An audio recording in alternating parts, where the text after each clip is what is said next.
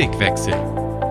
Geh deinen Weg vom Studium in den Beruf. Begleite Elenas Weg und lass dich von ihren Themen inspirieren.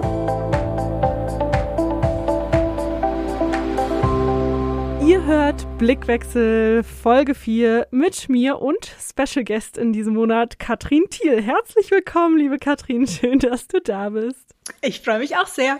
Katrin, du bist 35, du kommst ursprünglich aus der Nähe von Nürnberg und hast Schulpsychologie studiert, ursprünglich mit dem Ziel, Grundschullehrerin zu werden, hast dann in Psychologie aber promoviert und warst zwischendurch sogar drei Jahre im Vollzeitdienst für die SMD unterwegs und zwar als Regionalreferentin für Hessen und Mainz. Und jetzt bist du Professorin an einer Hochschule in Stuttgart und beschäftigst dich da mit Non-Profit-Organisationen.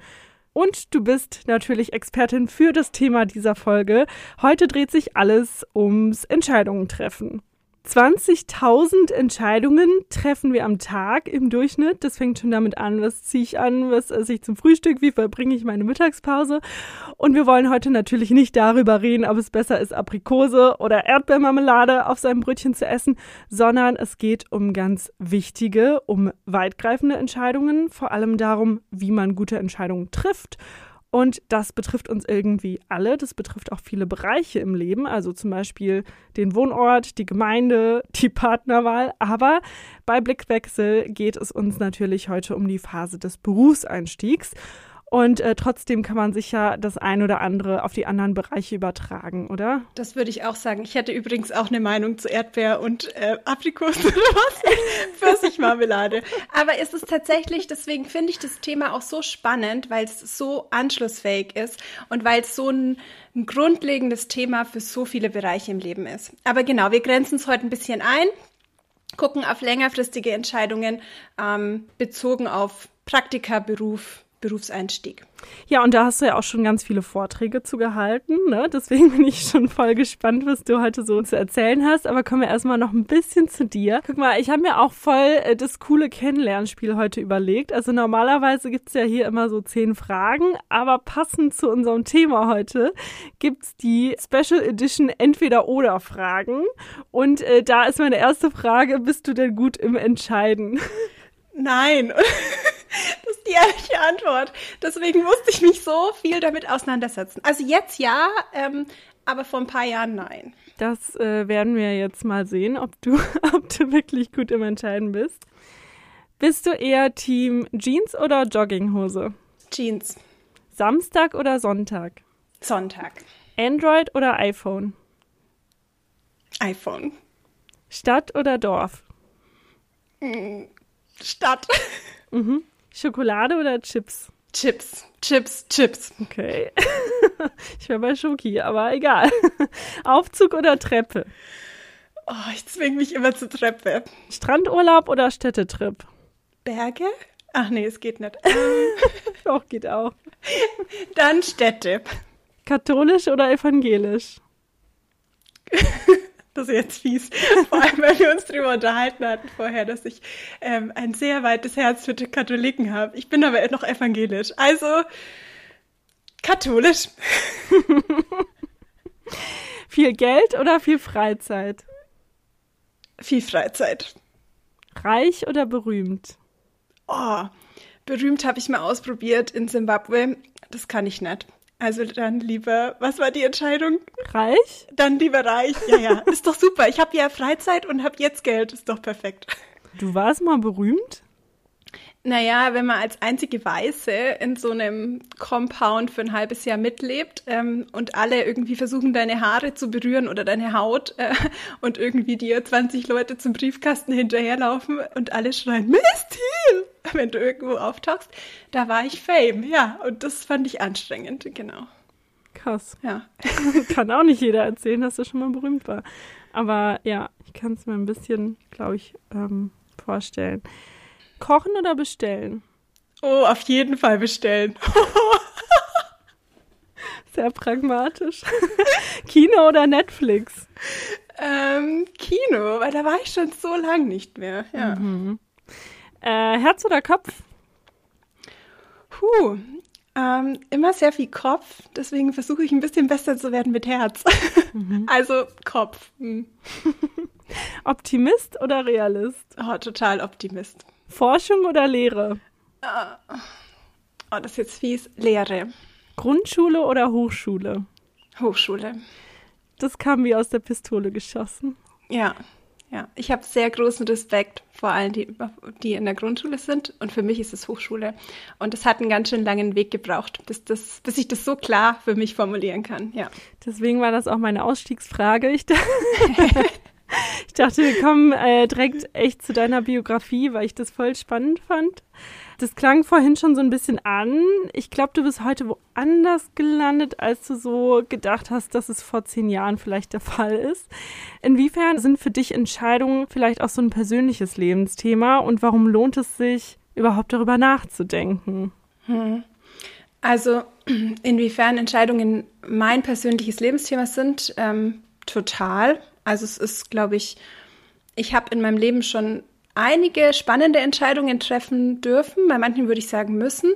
Ähm, und ich glaube, es lohnt sich darüber nachzudenken. Also mein Weg ist, dass ich jetzt nicht hier wäre, wenn ich nicht gut unterschieden hätte in so einem Entscheidungsprozess.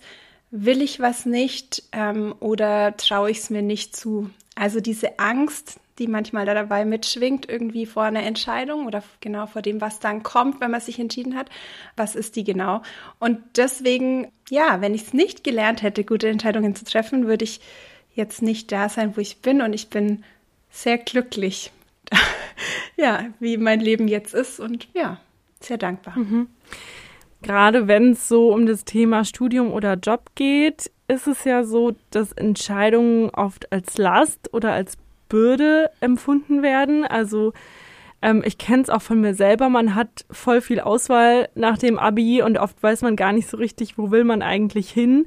Und es ähm, ist oft dann so ein Druck, den man auch spürt oder wo man so denkt, okay, ich muss mich jetzt so langsam entscheiden und man denkt, das ist so eine Weichenstellung und es gibt gar kein Zurück oder so. Wieso ist denn das eigentlich so, dass wir Entscheidungen oft so als was Schwieriges empfinden? Warum ist das so anstrengend?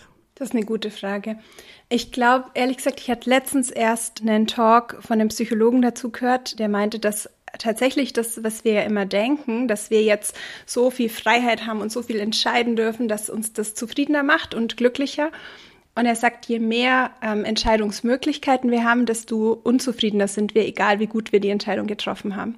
Also ich glaube, psychologisch gibt es da Gründe. Hm, ich erlebe auch spannenderweise, dass oft von Christinnen und Christen, ähm, Studierenden, dass die irgendwie nochmal einen größeren Druck haben, weil da diese Komponente Gott mit reinkommt. Vielleicht ist es der Punkt, ähm, dass wir häufig uns den Druck selber machen und denken, es gibt nur die eine richtige Entscheidung und wenn ich die verpasse, dann habe ich es verkackt.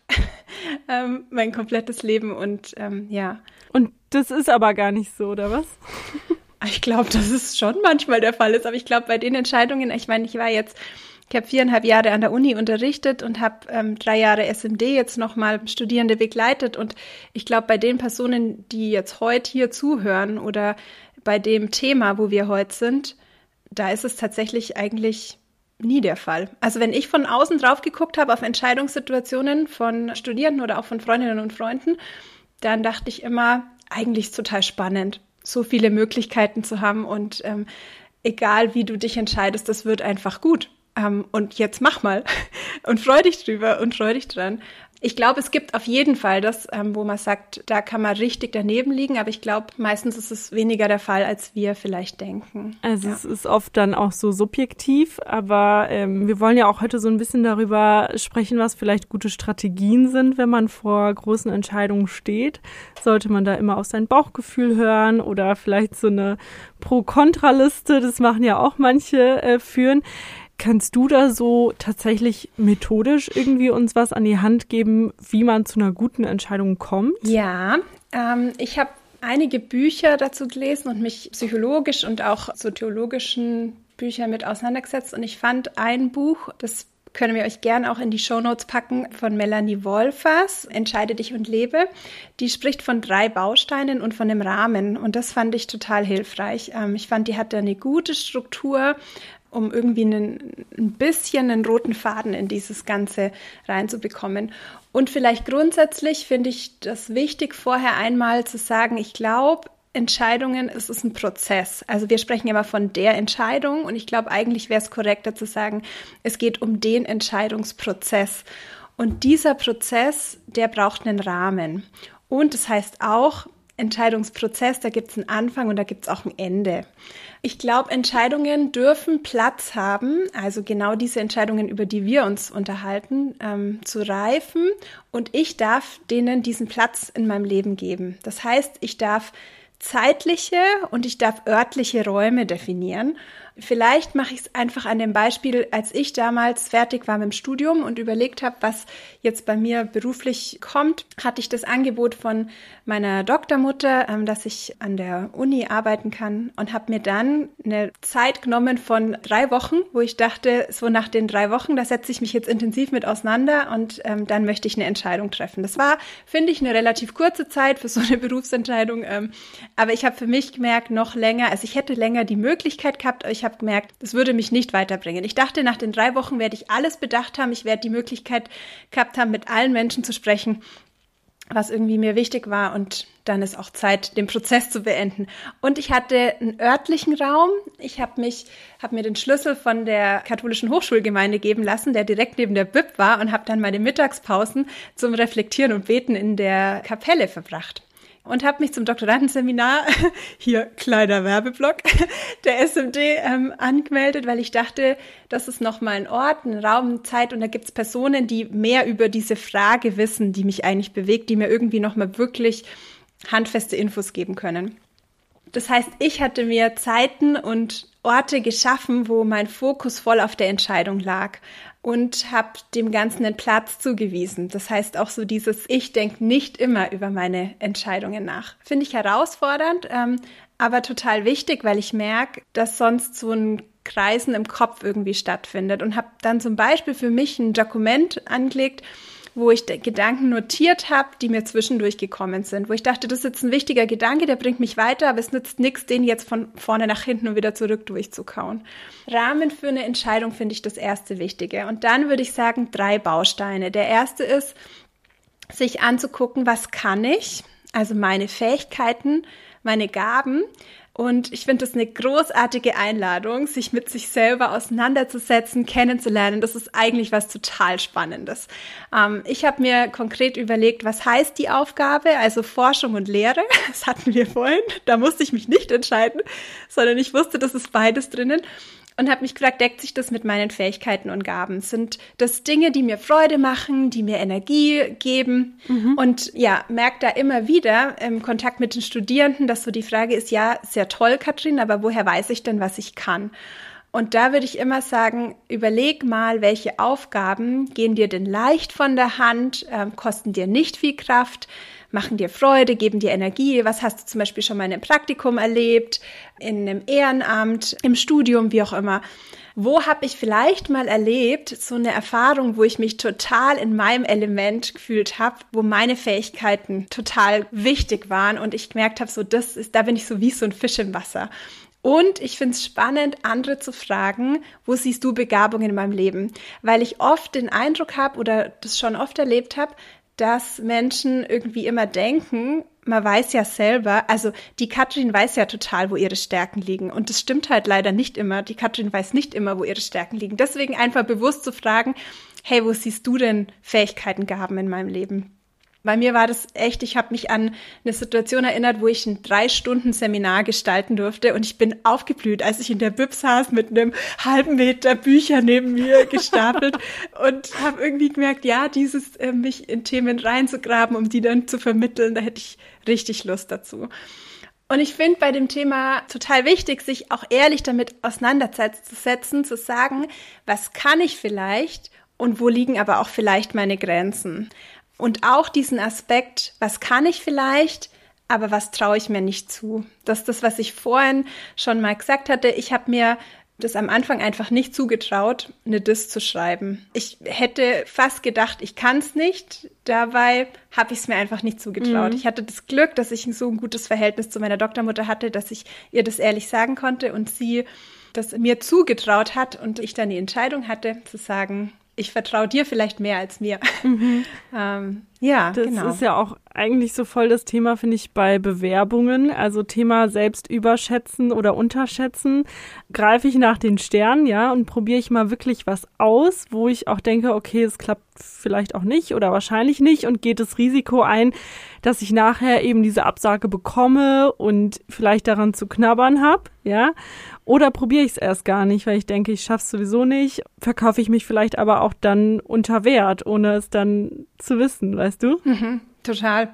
Und da bin ich, also das ist gerade mein neues Übungsprojekt, Elena. Ich übe jetzt grandios zu scheitern. Okay. Ich habe letztens mal so gedacht, Mensch, wenn ich ganz viele Geschichten erzählen kann, von wo ich irgendwie gescheitert bin, heißt es ja, ich kann noch mehr Geschichten erzählen, was ich alles ausprobiert habe, was ich irgendwie erlebt habe. Ja. Also kann man da eigentlich überhaupt sagen, dass es schlechte Entscheidungen gibt in dem Sinne? Weil jede Entscheidung, die man trifft, ist ja auch irgendwie ein Teil von mir. Und auch wenn ich Dinge bereue, bringen sie mich ja irgendwo weiter. Und wenn es nur das ist, dass ich weiß, nee, ich will eben dann zum Beispiel nicht Grundschullehrerin werden, weil ich im Praktikum gemerkt habe, das ist vielleicht gar nicht so meine Stärke oder so. Also ich habe auch eins gemacht. ich bin es dann auch nicht geworden, aber das ist ja auch erstmal gut dann zu wissen, was ich nicht kann, ne? Das hast du ja auch gerade gesagt. Ja, und ich finde auch bei einer Entscheidung zu wissen, was ich nicht kann und was ich nicht will, bringt einen schon total weiter. Mhm. Also ich wusste am Ende meines Studiums, ich hatte irgendwie Promotion, Direkteinstieg ins Arbeitsleben, Master nochmal ähm, oder Referendariat. Und als ich für mich wusste, Referendariat ist es nicht, fand ich das auch schon total großartig, weil es war eine Option weniger, ja. Und was wäre denn passiert? Ich wäre ins Referendariat gegangen. Ja, dann hätte ich halt irgendwie vielleicht den Mut gehabt, zwischendurch abzubrechen oder ich hätte nach zwei Jahren äh, das Ding fertig gehabt und weiß nicht, vielleicht wäre ich Grundschullehrerin und wäre glücklich. Ja. Oder hätte danach promoviert. Ich glaube auch echt dieses, sich eine Lockerheit zu geben und zu sagen, ich treffe jetzt eine Entscheidung, aber die wenigsten Entscheidungen werden nicht mehr nicht rückgängig sein? Irreversibel. also, ja, wenn ich dann wirklich merke, es ist ganz schrecklich, dann kann ich ja nochmal mich umentscheiden bei den meisten Themen. Mhm. Also würdest du sagen, es gibt schlechte Entscheidungen? Ja. Okay, das ist hart. Ja, im Ernst. Jeder von uns weiß doch, kennt doch Menschen, wo man sich denkt, das war keine kluge Entscheidung. Also sei sie jetzt auf Partnerwahl bezogen, ja. da fallen mir spontan Beispiele ein, aber das ist nicht unser Thema heute. Ähm, ja, oder sei es auch im Beruf. Also finde ich schon auch, dass es das bestimmt gibt. Ja. ja. Und dann ist natürlich auch immer die Frage, ist es nur am Anfang so, weil es irgendwie so stressig ist und ich erstmal reinkommen muss oder passt es wirklich nicht zu mir, ne? Genau. Das auch nochmal abzuschätzen. Das finde ich auch total spannend, diese Frage nach, wir beschäftigen uns immer so lang mit dem Thema, was soll ich denn tun und so wenig mit dem, wie. Also wenn ich dann die Entscheidung getroffen habe, dann ist der Prozess, das ist das, was ich vorhin schon angedeutet hatte. Ne? Wenn ich von dem Entscheidungsprozess spreche, dann hat es einen Anfang und hat ein Ende. Und dann darf ich einfach mal freudig, mutig, äh, vielleicht auch ein bisschen ängstlich losgehen und dann auch den Prozess beenden. Also für einen selber. Das ist so ein bisschen, wir haben jetzt Wohnung gesucht mit einer Freundin für eine WG. Und dann irgendwann zu sagen, so, und jetzt kündigen wir unser Abo für irgendwelche, also was uns immer tolle Wohnungen in unser E-Mail-Postfach geliefert werden und hören auf, dann noch nach 50 Wohnungen zu gucken. Da finde ich das total logisch zu sagen, ja, wenn ich eine Wohnung habe, dann ist auch, eigentlich auch gut, würde ich sagen, im Normalfall sollte das so sein. Fände ich gesund. Zu der Entscheidung stehen sozusagen, die ich getroffen habe. Mhm. Und ich glaube, dass das echt das ist, was uns lähmt und was uns unzufrieden macht. Mhm.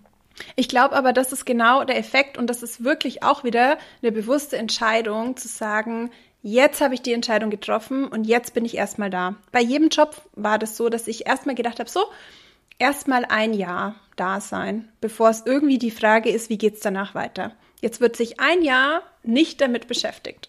Okay, es gibt also einen äh, Rahmen, es gibt eine bestimmte Zeit und einen bestimmten Ort vielleicht, um nochmal deine Bausteine zusammenzufassen und ich beschäftige mich mit meinen Gaben, was kann ich und was will ich, richtig? Richtig. Das, was will ich, hatte ich jetzt noch gar nicht so ausgeführt, aber das ist tatsächlich, da kann ich noch mal zwei Sätze dazu sagen. Ja, sag ähm, mal bitte. Ja, was kann ich und was will ich? Das finde ich echt so diese Frage nach, was sind denn meine Werte, was sind meine Ziele, meine Bedürfnisse? Also es geht so um größere Leitlinien für mein Handeln. Also wofür schlägt mein Herz, was macht mich lebendig. Es war für mich zum Beispiel ähm, sehr handlungsleitend bei meiner Entscheidung zu sagen, mich macht's lebendig, wenn ich mit Studierenden diskutieren kann ähm, oder mich tiefer in Fachliteratur eingraben darf. Und ich kann das, vor einer Klasse, vor einer Grundschulklasse zu stehen, aber das ist nicht das, was mir Kraft gibt. Oder auch so diese Frage nach, ja, wofür möchte ich denn meine Gaben, meine Kraft einsetzen? Vielleicht auch, wofür möchte ich im Rückblick auf mein Leben geschätzt werden. Bei mir persönlich habe ich da echt gemerkt, ich will gern Neues dazulernen, mich tiefer in Themen eingraben. Und ich möchte aber gleichzeitig auch menschliche Nähe und Interaktion mit anderen. Und mit einer Altersgruppe, die so ein bisschen älter ist als fünf bis sieben. Nee, es sind ja zehn, fünf bis zehn. Mhm.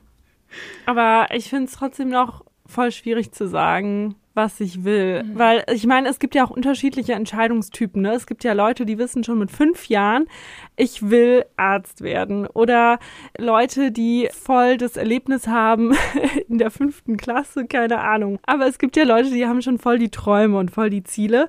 Und dann äh, gibt es so Menschen wie mich, die die einfach alles so ein bisschen auf sich zukommen lassen. Also gerade bei Geisteswissenschaften ist ja so, dass man dann guckt, was so auf dem Markt ist. Also ab wann muss ich denn wissen, was ich will? Das ist ja auch eine spannende Formulierung. Ab wann muss ich wissen, was ich will? Ich würde sagen, das ist doch total spannend, irgendwie rauszufinden, was will ich. Und dann gehe ich mal in eine Richtung los und merke irgendwie, Elena, du hast doch bestimmt ehrenamtlich dich mal irgendwo eingesetzt oder irgendwie, keine Ahnung, mhm. in der Schule. Mhm. Ja. Und das waren ja wahrscheinlich Sachen, die dir grundsätzlich Spaß gemacht haben, oder? Ja, das war alles okay. Mhm. Ja. Wow, das war jetzt richtiger Emotionsausdruck. Das war alles okay, richtig gut. Ähm, und hattest du nie so ein, wo du dir dachtest, entweder, also ich hatte das tatsächlich weniger in der Schule, ähm, das habe ich, äh, dass ich dachte, wow, das ist ein richtig spannendes Fach. Habe ich dann auch erst später kapiert, dass ich Psychologie halt nie in der Schule hatte. Ich fand es immer total spannend, dieses Menschen zu beobachten und so. ja, oder zu überlegen, ich, oh, elfte Klasse, mein Chemielehrer, da dachte ich auch, du bist einfach eine instabile Persönlichkeit, deswegen musst du mich hier vor der ganzen Klasse so fertig machen. Das fand ich total spannend zu analysieren. Das mhm. Chemie hat mich weniger interessiert. Das heißt, ich glaube eigentlich schon, dass wir wahrscheinlich, wenn wir uns da ehrlich mit auseinandersetzen oder auch mal andere fragen, wann erlebt ihr mich denn als lebendig? Wann fange ich an, überzusprudeln und kann schwer aufhören, davon zu sprechen? Ich finde auch eine, für mich wirklich eine gute Frage oder ein guter Trick war immer so dieses, okay, wenn ich jetzt die Möglichkeit hätte, ich gehe in die Bibliothek und ich darf mir aussuchen, in welcher Sektion ich jetzt nach Büchern gucken darf. Das war wirklich eine meiner Fragen. Da dachte ich, nie im Leben wäre ich zur Grundschulpädagogik gegangen. Ich wäre immer in diese Richtung Psychologie, die ganzen Themen Führung, also alles, was so organisationspsychologisch, was motiviert Menschen, was treibt sie an, warum machen sie das, was sie machen. Das fand ich total hilfreich, so mir mal konkret die Frage zu stellen, welche Bücher würde ich lesen? Welche Podcasts würde ich hören? Also so Interessen rausfinden. Ja. Einfach mal machen, worauf man Bock hat. Und dann ist klar, dass nicht alles davon auch immer die ganze Zeit Spaß macht, aber man kann sich so ein bisschen vortasten da, dadurch, ja. Ja, ich würde, ich glaube, es setzt bei vielen noch mal eine Stufe vorher an, einfach mal wissen, worauf man Bock hat. Also dieses, das dann nochmal zu machen, wir sind ja immer noch in diesem Entscheidungsprozess. Aber dass ich mhm. erstmal grundsätzlich weiß, worauf hätte ich denn Lust, ich glaube, das ist eigentlich was total Spannendes und was Schönes zu entdecken. Ich finde es ein bisschen schade, weil meistens, wenn der Druck nicht da wäre, dass man sich jetzt entscheiden muss, ich glaube, dann wäre das viel freier. Dann würde das, glaube ich, wirklich den meisten Leuten Spaß machen, sich mit sich selber auseinanderzusetzen und zu überlegen, hey, was macht mich lebendig? Wo habe ich so richtig viel Energie? Mhm. Ja. Ja.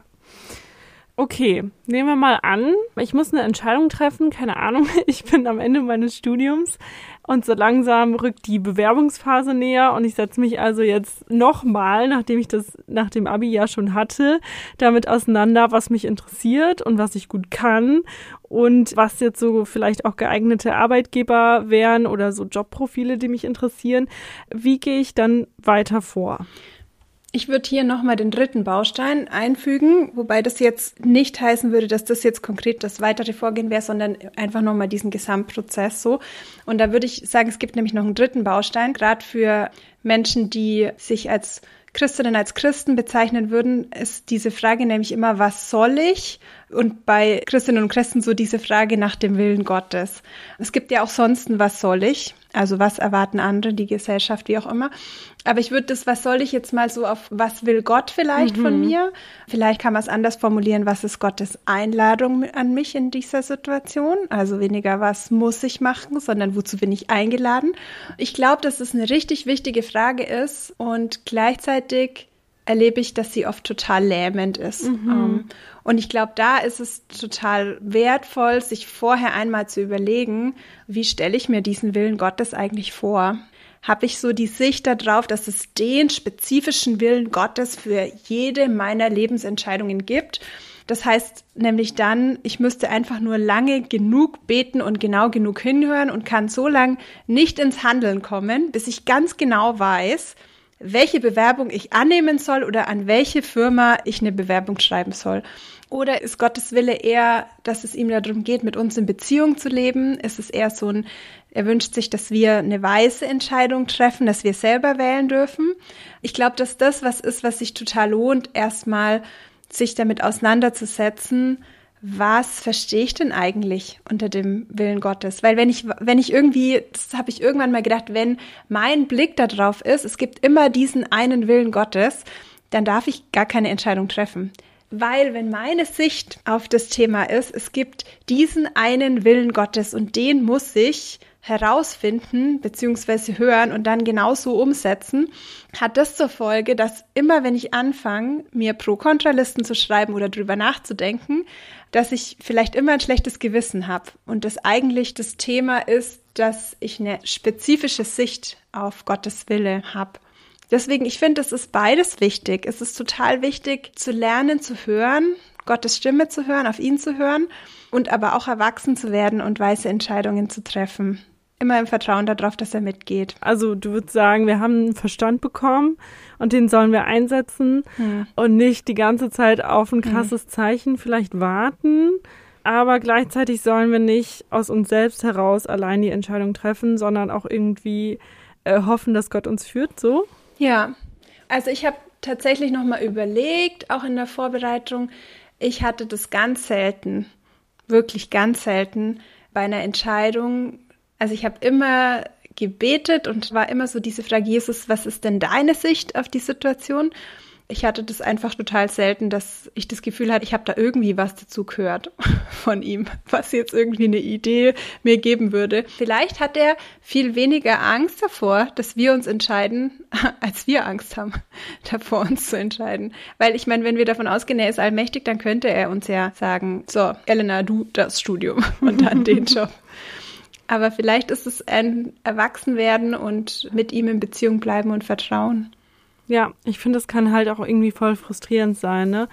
Wenn man voll viel dafür betet und man hat das Gefühl, man hört aber nicht so richtig.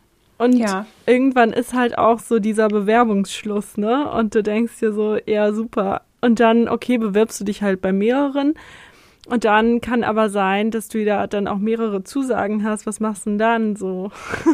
aber da sind wir jetzt ja genau beim Punkt. Das heißt, wenn du sagst, dann hast du irgendwann den Bewerbungsschluss und du hörst nichts, dann gehst du davon aus, es gibt den einen spezifischen Willen Gottes und es nervt dich richtig, weil es gibt ja das richtig oder das falsch oder er hätte jetzt, er muss jetzt dazu was sagen. Vielleicht ist dieses, ich habe es einmal sehr deutlich erlebt, dass ich wusste, ich habe jetzt so eine Freiheit und ich wusste, es gibt zwei Alternativen und ich darf mich wirklich ganz frei entscheiden. Das war wirklich krass, wo es wirklich um was ging, ähm, wo die Frage danach war, ob ich auf eine internationale Konferenz fahre und den Vortrag halt, wozu ich angenommen wurde, oder ob ich eine Freundin, die gerade im Sterben liegt, weiter begleit. Und es war echt eine krasse Situation und ich wusste in dem Moment, ich habe die Freiheit, ich darf mich entscheiden. Und Gott wird nicht sagen, Katrin, hättest du nicht mal anders entschieden, sondern das, was ich als sein Reden in der Situation wahrgenommen habe, war, ich gebe dir nochmal Ideen, was Freundschaft heißen könnte und dann darfst du entscheiden. Mhm. Und dann ist sozusagen die Frage, was hätte man vielleicht bereut? Und Willst du da kurz noch drauf eingehen, nach welchem Kriterium du damals entschieden hast oder wie die Situation genau war? Ähm, ah, das ist eine sehr komplexe Situation tatsächlich, wo, glaube ich, schwierig ist, jetzt so ganz kurz zu umreißen. Hm. Also eine Frage, die ich mir immer stelle, ist, die hat mir eine Freundin mal gestellt, was würde die Katrin in zehn Jahren sagen? Es kommt so ein bisschen aus der systemischen Richtung, so ein bisschen den Blickwinkel zu weiten, einen Perspektivenwechsel einzunehmen. Und das fand ich tatsächlich spannend, mir zu überlegen, was würde ich in zehn Jahren oder ganz krass findet man manchmal in Büchern auch so dieses, wie würden Sie wollen, dass Sie sich entschieden haben an Ihrem Lebensende? Äh, aber so, es reicht ja auch mal fünf oder zehn Jahre zu überlegen, was, ja, und das sind wir wieder bei dem Thema Werte. Also was ist das, wie möchte ich als Mensch sein? Was möchte ich erlebt haben? Wer möchte ich sein? Und da finde ich das hilfreich. Kann man mal ausprobieren. Ja, ich glaube, das ist voll der gute Tipp, weil ich merke, je nach Lebensphase ist man auch so ein bisschen in so einem Tunnel, ja. Jetzt, wo ich den Job neu angefangen habe, verschieben sich meine Prioritäten. Ich habe total eine neue Tagesroutine und dadurch, also verändert sich plötzlich auch mein Blick auf Sachen, die ich früher ganz anders gesehen habe. Ja, also, was weiß ich, blödes Beispiel. Ich habe immer gedacht, ich krieg auf jeden Fall äh, die ersten Kinder mit äh, unter 25 oder so. Da kann ich heute nur herzlich drüber lachen. Das heißt nicht, dass sich meine Ideale vielleicht verändert haben, aber das heißt schon, dass wenn man das dann durchlebt alles, ist es schon äh, nochmal ein krasser Unterschied. Und ja. das, wenn man arbeitet, sich vielleicht Prioritäten nochmal verschieben, was erstmal gar nicht schlimm ist. Aber ich kann ja nicht immer von dem Gefühl der Gegenwart leben, weißt du? Zum Beispiel jetzt, wo ich arbeite, merke ich, dass mir das voll wichtig ist, dass ich die Einarbeitung gut schaffe. Aber wenn ich jetzt überlege, wie bin ich in zehn Jahren, da bin ich 38, da würde ich sagen, hör mal, chill, ja, komm irgendwie runter. Du wirst es alles packen. Triff dich doch mal vielleicht doch mehr mit Freunden auch zwischendurch. Arbeit ist nicht alles oder so. Weißt du, was ich meine? Also das, was mir jetzt voll wichtig vorkommt, das kann sein, dass ich am Ende des Lebens denke, ja, also das war schon gut, dass dich reingehängt hast, aber du hättest vielleicht auch nebenbei trotzdem noch deine Mutter besuchen gehen können oder mal öfter jemanden anrufen können oder so, weißt du? Aber das ist genau der Punkt. Das ist genau der Punkt dass wir vielleicht am Ende des Lebens oder in zehn Jahren, lass mal bei zehn Jahren bleiben, manchmal Sachen klarer sehen und dass, dass das genau der Punkt ist. Meine Katrin in zehn Jahren, die sagt eigentlich permanent, Katrin, entspann dich mal. Es wird gut werden. Also hätte ich gedacht, dass ich, als ich 2014 angefangen habe mit meiner Promotion, dass ich 2022 zwei Titel vor meinem Namen stehen habe, Never Ever. Stimmt, ich hätte dich eigentlich mit Professor Doktor ansprechen müssen, oder? ja, bitte. ähm, ja, und ich glaube ganz oft, das ist für mich dieses, dass ich das auch nicht nur mir selber sagen würde, sondern dass ich das auch total deutlich sehe, wenn ich Jugendliche oder meine Nachbarn, die jünger sind oder wie auch immer, die einfach ein paar Jahre jünger sind, wo ich das sehr klar sehe. Und das heißt ja nicht, dass man sich nicht anstrengen darf. Und das heißt auch nicht, dass es wenn Leute sagen, ja, das wird schon irgendwie, jetzt stress dich mal nicht so mit dieser Jobentscheidung. Das ist, finde ich, auch nicht, hat nichts mit dem das Wahrnehmen zu tun und das auch für wahrnehmen und ernst nehmen, dass das gerade was ist, was mich in der Lebenssituation beschäftigt und was mich auch stresst. Und ich würde nie sagen, nimm das weniger ernst. Aber ich glaube, wenn eine Elena in zehn Jahren, eine Elena jetzt sehr klar sagen kann, entspann dich mal, dann gibt's vielleicht so einen, einen Modus, wo man das immer noch sehr gut machen kann, aber ein bisschen entspannter. Ohne dir jetzt zu nahe treten zu wollen, Elena, weil ich weiß es nicht. aber ich könnte das von mir sagen. Also ich hätte meine Doktorarbeit auch ein bisschen entspannter fertig bekommen. Ja. Mhm. Also auf jeden Fall ein guter Tipp, das Ich der Zukunft zu befragen zur aktuellen Situation und dann äh, versuchen, Entscheidungen zu treffen, die man später am besten nicht bereut. Aber noch eine Frage dazu, ne? Ja. Und zwar, äh, wie frei ist man denn in seiner Entscheidung? Also ich weiß nicht, ob du mir da helfen kannst, aber ich finde voll oft denkt man doch, dass man auch so ein bisschen Opfer seiner Sozialisation ist. Weißt du, was ich meine? Ja, ich weiß, was du meinst. Dass man vielleicht seine Entscheidung so trifft, weil man so und so aufgewachsen ist. Und da hat ja wiederum auch Gemeinde und Gottesbild irgendwie spielt da auch eine Rolle, weißt du? Total.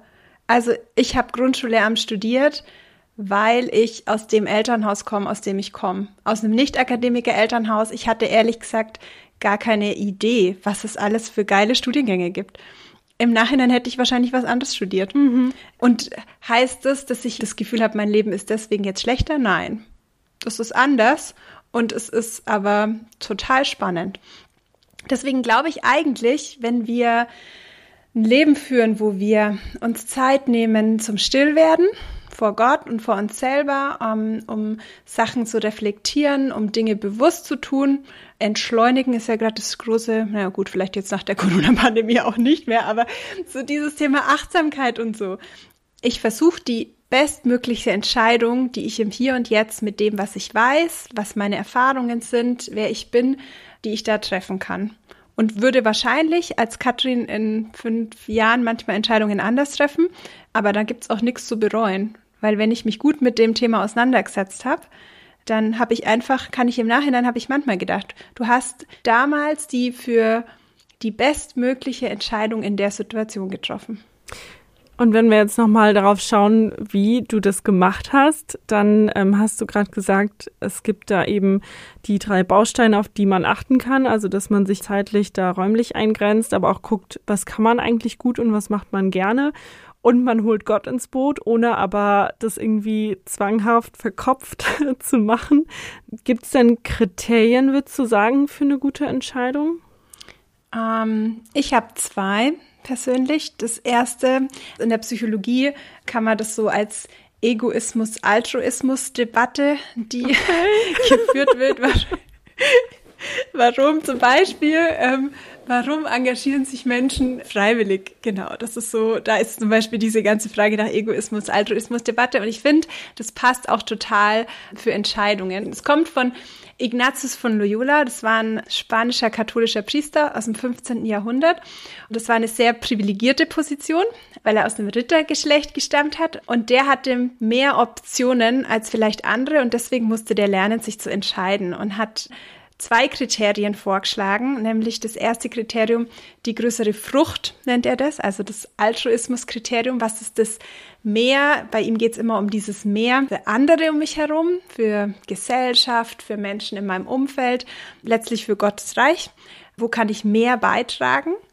Es geht ein bisschen vielleicht in die Richtung, was kann ich? Also damit so das nächste, was kann ich beitragen auch? Und das zweite Kriterium wäre so dieses egoistische, der größere Trost, sagt Ignatius. Ich würde es ein bisschen umschreiben mit die größere Freude. Ähm, was bringt mir denn mehr Freude, mehr Frieden, Erfüllung? Da geht es so ein bisschen in diese Richtung, was will ich? Und ich glaube, dass das zwei Kriterien sind, die total gut und wichtig sind, wenn die in Entscheidungsprozessen Platz haben. Für mich heißt es ganz konkret immer, was sind meine Talente, was kann ich beitragen, womit habe ich auch eine Verantwortung, das einzusetzen, worin liegt quasi diese größere Frucht für andere und was macht mir mehr Freude, was möchte ich, wo kann ich mehr, für mich persönlich heißt es mehr lernen, mehr wachsen. Mm, Ignatius, okay. also was ich häufig erlebe, ne, ich habe heute noch mit einem Freund drüber gesprochen, der jetzt so sehr lange raus ist aus seinem Studienalltag und da gar nicht mehr so reinkommt in dieses äh, Hausarbeiten schreiben und der hat eigentlich gar nicht mehr viel zu tun bis zur Abgabe, da wäre gar nicht so viel zu machen, aber er kommt einfach nicht mehr so rein. Und als ich ihn gefragt habe, ob er sein Studium noch machen will, was ja auch immer eine Frage ist, die man sehr vorsichtig stellen sollte, dann finde ich, ähm, weil es doch ein sensibles Thema ist, da ging es in der Antwort so viel um, ah ja, meine Eltern wollen das oder meine Freundin. Mhm. Ich hatte so gar nicht das Gefühl, dass er das will. Und man kann mhm. natürlich auch Dinge jemandem zur Liebe machen. Da frage ich mich zum einen, wen lasse ich so ein bisschen in mein Leben sprechen? Mhm. Das war ja auch so ein bisschen Thema beim Mentoring, also auf wen höre ich, mhm. ja? Und auch zum anderen vielleicht die Frage, was gibt es denn für Hindernisse vielleicht, die mich von Entscheidungen abhalten? Mhm. Dieses Wen lasse ich in mein Leben sprechen, finde ich total wichtig. Ich habe mal überlegt, was ich persönlich ähm, wichtig finde bei dem Thema Entscheidungen treffen oder so, was so ein Tipp von mir wäre. Und es wäre auf jeden Fall, sprich mit den Menschen, die dich kennen und denen du vertraust. Und da würde ich auch dieses Stichwort Mentoring hier ähm, fallen lassen. Also eine Person, die es gut mit mir meint, ähm, die aber vielleicht nicht die Eltern oder die Freundin sind, sondern so ein bisschen einen Blick von außen nochmal drauf haben. Und da ist mir das tatsächlich, was du jetzt gerade angesprochen hast, äh, für mich total relevant, dass ich immer überlegt habe, wann und wen. Also dieses wen ist ja eine große Frage und auch diese Frage nach dem wann. Und für mich ist es immer erst, wenn ich mich selber mit meiner Situation auseinandergesetzt habe und so ein bisschen weiß, was wäre denn meine Tendenz. Sonst geht's ganz schnell, dass ich eigentlich hoffe, dass jemand anders die Entscheidung für mich trifft. Also es geht nicht darum, dass der eigene Entscheidungsprozess dadurch ersetzt wird, dass ich dann sage, ja, meine Eltern wollen das, deswegen tue ich das, ähm, sondern ich weiß, was ich will oder ich näher mich dem an, weil weiß nicht, ob ich je weiß, 180 Prozent genau das will ich und das andere überhaupt gar nicht, sondern es gibt, finde ich, immer so Annäherungstendenzen. Und das weiß ich und dann kann ich andere dazu befragen, was denkt ihr denn dazu? Ich finde es total spannend, das mal weiterzudenken, was passiert denn, wenn ich immer nur das mache, was andere wollen. Also ich glaube, ich persönlich, ich würde alle Verantwortung abgeben. Ist auch ein bisschen einfach halt, ne? Weil, wenn es mal nicht gut läuft, dann kann ich sagen, ja, ihr wolltet ja, dass ich das mache. Finde ich auch total spannend. Habe ich manchmal schon gedacht, warum ist mir denn das so wichtig zu wissen, was Gott von mir will? Und ich habe ein bisschen den Verdacht, dass es manchmal auch ist, dass wenn es scheiße läuft, dass ich dann so sage, ja, also so, du wolltest ja, dass ich das mache. Also wenn ich entschieden hätte, wäre ja ganz anders so. Und das finde ich echt eine spannende Frage nach dem, wann und wen, mit welcher Motivation lasse ich Leute reinsprechen. Mhm. Wobei ich finde, bei Menschen funktioniert das, bei Gott funktioniert das nicht, habe ich festgestellt. Also man kann Gott auch schon mal zur Rede stellen, aber er hat ja dann doch immer mehr den Überblick und weiß er irgendwie doch besser, was gut ist für uns. Aber ja. Ich finde es total, dass man ihn zur Rede stellen kann. Ja. Ich finde es sogar total wichtig. Diese Maria und Martha Geschichte, als die kommen, lohnt sich total nachzulesen. Als ihr Bruder Lazarus gestorben ist und beide schleudern Jesus das entgegen, wenn du da gewesen wärst, dann ähm, ja, das wäre auch nochmal spannend zu gucken, ne, was die Bibel sagt zur Entscheidung. Ja. Vielleicht, wenn ihr wollt, dass wir noch einen zweiten Teil machen zu dem Thema Entscheidung, dann schreibt uns auf jeden Fall bei Instagram oder eine E-Mail. Dann äh, werde ich die Katrin nochmal anhauen, weil ich finde, das ist so ein cooles Thema und so ein spannendes Thema. Aber lass uns da nochmal weiter gucken. Was ist noch wichtig, um gute Entscheidungen zu treffen oder vielleicht mich auch nicht abhalten zu lassen von einer guten Entscheidung? Das finde ich auch total spannend, da einmal zu überlegen, warum fällt es mir denn so schwer, mich zu entscheiden. Und ich habe euch drei Ideen mitgebracht, die ich selber erlebe, entweder bei mir oder auch bei anderen, können ja vielleicht Ansatzpunkte zum Nachdenken sein. Vielleicht ist es auch was ganz anderes. Aber ich finde zum einen diese Bilder, die ich von mir selber habe, zum Beispiel Stichwort Perfektionismus, gehe ich davon aus, dass ich die absolut richtige Entscheidung treffen muss und mich das lähmt. Vielleicht aber auch, das erlebe ich auch tatsächlich immer häufiger, diese Sorge davor oder Angst davor, eine Entscheidung zu treffen, weil mein Anliegen ist, mir alle Türen offen halten zu wollen. Und dann eine Riesenangst zu haben, die falsche Tür zu wählen. Wir haben ja mittlerweile auch einen Begriff dafür, FOMO. Achso, ich dachte, du sagst jetzt das Tinder-Phänomen oder Nee, so. keine Ahnung, aber FOMO finde ich, äh, lass mal bei FOMO in dem Rahmen bleiben. Ja, FOMO, okay. Und so diese, ich äh, möchte mir alle Türen offen halten, deswegen entscheide ich lieber gar nicht.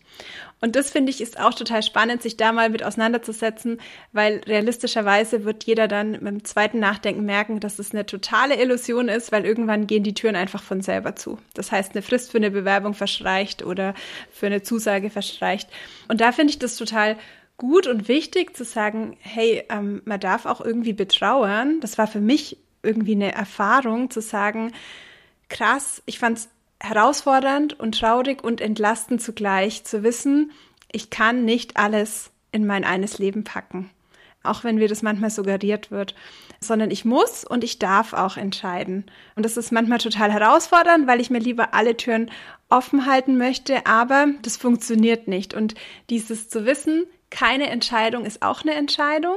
Also, wenn ich mich nicht entscheide, habe ich mich damit auch entschieden. Ja, wo ich so merke, okay, dann treffe ich vielleicht doch lieber selber eine Entscheidung, statt die Umstände für mich entscheiden zu lassen. Und auch, das fand ich auch herausfordernd zu merken, dass eine Entscheidung für was auch immer eine Entscheidung gegen was ist. Und dass das aber auch okay ist, ähm, dass ich das aber auch betrauern darf, zu sagen, okay, ich hätte auch mir vorstellen können, den anderen Job zu machen. Und ich habe noch ein drittes, so diese Frage Hindernisse, dieses, was denken denn die anderen? Das hatten wir gerade schon so ein bisschen mit der Frage, nach wen lasse ich wann reinsprechen. Und ich glaube, dass das auch was ist, was mich hindern kann, eine Entscheidung zu treffen. Diese Angst vor der Kritik von anderen an meiner Entscheidung. Also bei mir war das dieses Ringen um, krass, ich gehe jetzt nicht ins Referendariat. Und das war für viele unverständlich, weil Katrin, du kannst doch gut mit Grundschulkindern und wir brauchen doch gute Grundschullehrerinnen und es wäre doch so ein sicherer Job. Wie kannst du nur, wenn ich denen damals hätte sagen können, kein Stress, 2022 bin ich dafür Professorin. Aber das ging ja damals. Also das, ich wusste ja wirklich nicht, ich wusste so, ich habe jetzt Lust auf Uni, auf Lehre, auf Forschung und dann guck mal. Also so dieses, das habe ich auch erlebt. Menschen werden versuchen meine oder werden meine Entscheidung hinterfragen und ich darf aber weil ich weiß, weil ich mir vertrauen darf, ich habe da, ich bin echt einen guten Entscheidungsprozess gegangen, dann darf ich bei der Entscheidung bleiben und darf vielleicht eher darüber nachdenken, dass mein Wert nicht von der Beurteilung von anderen abhängt. Danke, Katrin, für die voll vielen Tipps, die du uns heute mitgegeben hast. Das ist, glaube ich, echt ein gutes Werkzeug auch für die nächste Entscheidung, die vielleicht ansteht. Ne? You never know. Und unsere letzte Kategorie in dieser Podcast-Folge heißt Ein Minutenermutiger. Da hast du nochmal eine Minute Zeit, das Wichtigste auf den Punkt zu bringen. Und damit würden wir auch rausgehen. Ähm. Entscheidungen treffen, da geht es für mich darum, einen Platz zu finden, wo ich aufleben kann. Das heißt, in der konkreten Situation von Berufseinstieg, welcher Beruf, bei welchem Arbeitgeber, ähm, wo geht's um mehr Freude und um mehr Frucht in meinem Leben? Mich auf diese Entdeckungsreise zu begeben, welche Gaben und welche Potenziale sind mir denn geschenkt und dann zu suchen, wo ist ein Platz, wo ich die einsetzen und wo ich die entfalten darf wo ich weder über noch unterfordert bin, sondern eher wie so ein Fisch im Wasser.